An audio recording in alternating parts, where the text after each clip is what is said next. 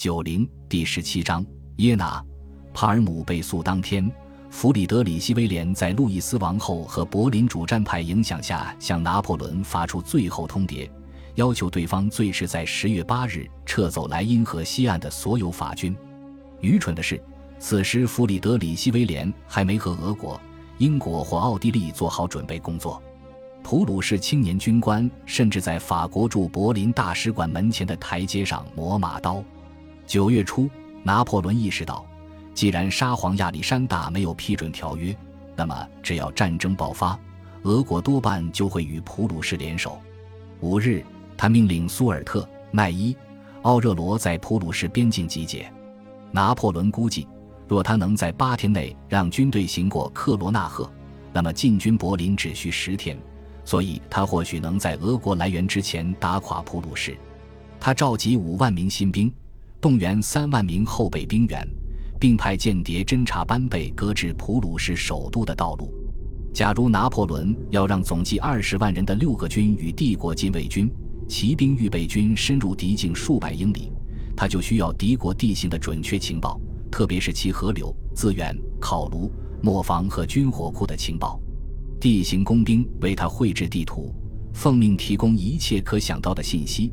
尤其是道路的长宽与路况，必须追踪河流流向，仔细测量其桥梁、浅滩、河深、河宽，应注明城村房屋数量与人口，应标出丘陵和山脉高度。与此同时，拿破仑应当为敌人制造假情报。明天你必须送走我的六十匹马。九月十日，他对科兰古说：“尽量办得隐秘些。”争取让人们相信我是要去贡比涅打猎，他补充道：“他想要一个结实的行军杖，而非看戏用的官具杖。你要在帐子里添些厚地毯。”当日，他命令路易在乌德勒支集结三万人，假称准备对英战争。九月十八日晚十一点，帝国禁卫军乘驿站马车从巴黎去美因茨。拿破仑则对战争部长亨利·克拉克口授大军团重新集合的总体部署。这份口述记录是这场战役的奠基文件，它准确列出十月二至四日和元帅应于何日率何部至何地。单单九月二十日一天，他就写了三十六封信，创了他在一八零六年的记录。九月二十五日凌晨四点三十分，拿破仑携约瑟芬离开圣克卢宫。十个月后，他才返回巴黎。四天后，他在美因茨收到贝尔蒂埃的报告。他和两名间谍的汇报完全改变了他对战略形势的看法。贝尔蒂埃曾担心普军占领前线阵地，但事态现已明朗，他们仍在艾森纳赫、麦宁根、希尔德堡豪森附近，因此法军翻越山脉，渡过萨勒河，展开队列时不会受阻。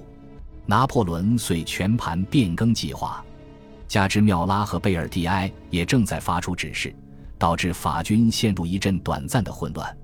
我打算在右侧集结兵力，拿破仑对路易说：“完全敞开莱茵河与班贝格之间的地面，以便在同一战场聚集约二十万人。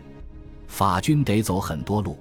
奥热罗的第七军在连续三天中分别走了二十五英里、二十英里、二十四英里。”两个团在连续九天中平均每日行军二十四英里，这是项了不起的速度。而且最后三天他们行经山地，达武很快占领了克罗纳赫。拿破仑惊讶地发现普军没有守城。这些先生很不在乎阵地，他对拉普说：“他们想等大攻击时再出手，我们会满足他们的愿望。”十月二日，他已经在福腾堡，约瑟芬则留在美因茨。此时，拿破仑的全局计划已成型，即一边夺取柏林，一边谨慎地保卫交通线。七日，法军做好了出击准备。一周后，约瑟芬从美因茨致信贝尔蒂埃，请对方精心照顾好皇帝，确保他不要太暴露自己。你是他交情最久的朋友之一，我信赖的正是这份感情。七日，拿破仑在班贝格等待敌军露出意图。他指望他们退往马格德堡或经富尔达前进。当天，普鲁士的宣战书到了，一并送来的还有长达二十一页的宣言。宣言的内容太好猜了，拿破仑都没读完，他嘲讽道：“这不过是抄袭了英国报纸。”拉普回忆道：“拿破仑轻蔑地丢开宣言，说他以为他在香槟吗？”然后拿破仑说：“真的，我同情普鲁士，我可怜威廉。他不知道别人都让他写了什么狂想，这太荒唐了。”十月十二日，拿破仑的军队正前往图林根，他也送出了给普鲁士的私下回复：“陛下将战败，并毫无理由地危及自身安逸与子民生存。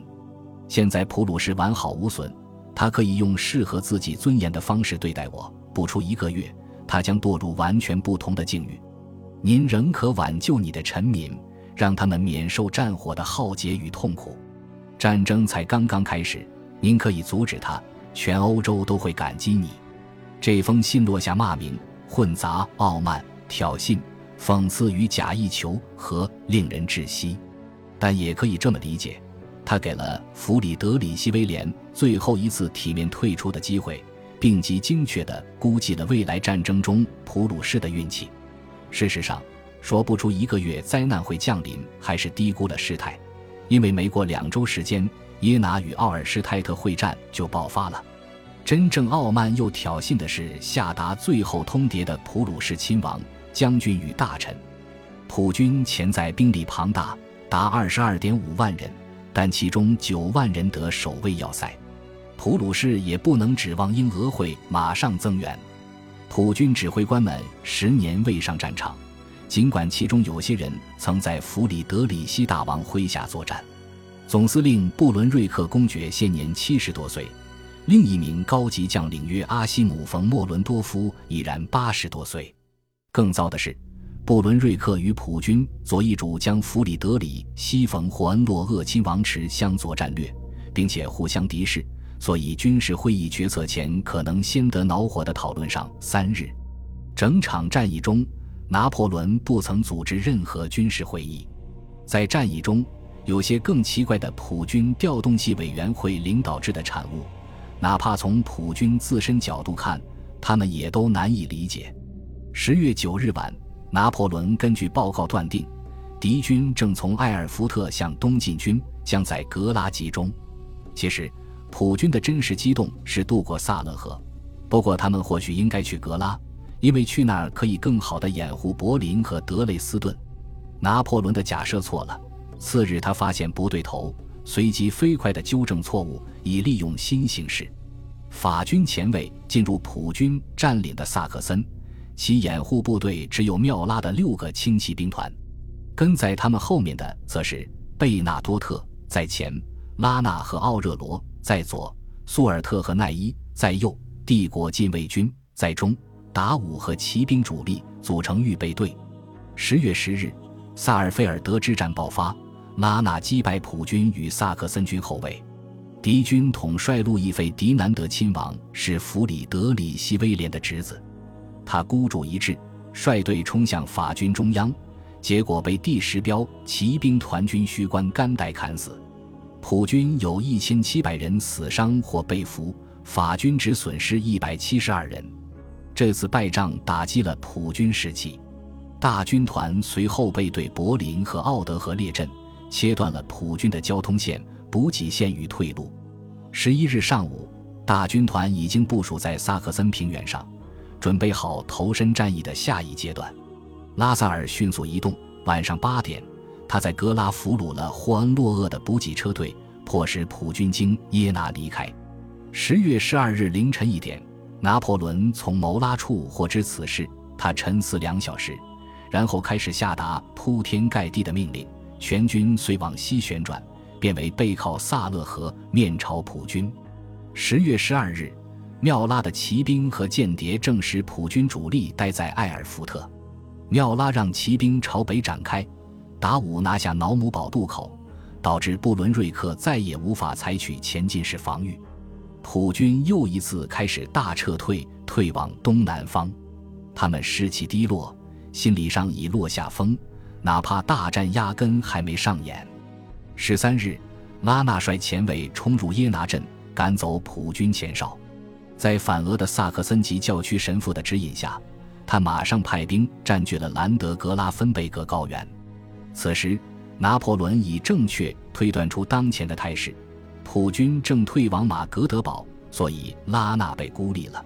他报称附近约有三万普军，而敌人可能发起强力攻击，置他于险境。拿破仑命令大军团全军于次日在耶拿集结。达武和贝纳多特奉命经瑙姆堡和多恩堡去耶拿击退敌军左翼。达武不可能知道，其实普军主力正冲他而来，也没向贝尔蒂埃报告自己已遇上大股敌军。或许他太乐观了。贝纳多特和骑兵预备军疲惫不堪，他们前往耶拿的速度更慢。十月十三日下午，拿破仑驰过耶拿。哲学家格奥尔格威廉弗里德里希黑格尔看向书房窗外时，瞧见了他。当时，黑格尔正在写《精神现象学》的结尾。他对一位朋友说：“他看见身为世界精神的皇帝骑马出城，这个人在马背上扬手，指点天下，统治世界，观之者的确会深深震撼。”黑格尔在《精神现象学》中提出，世上存在优美灵魂。那是不顾传统与他人关切、自主行事的力量。有人指出，这个词对拿破仑来说是个不坏的描述。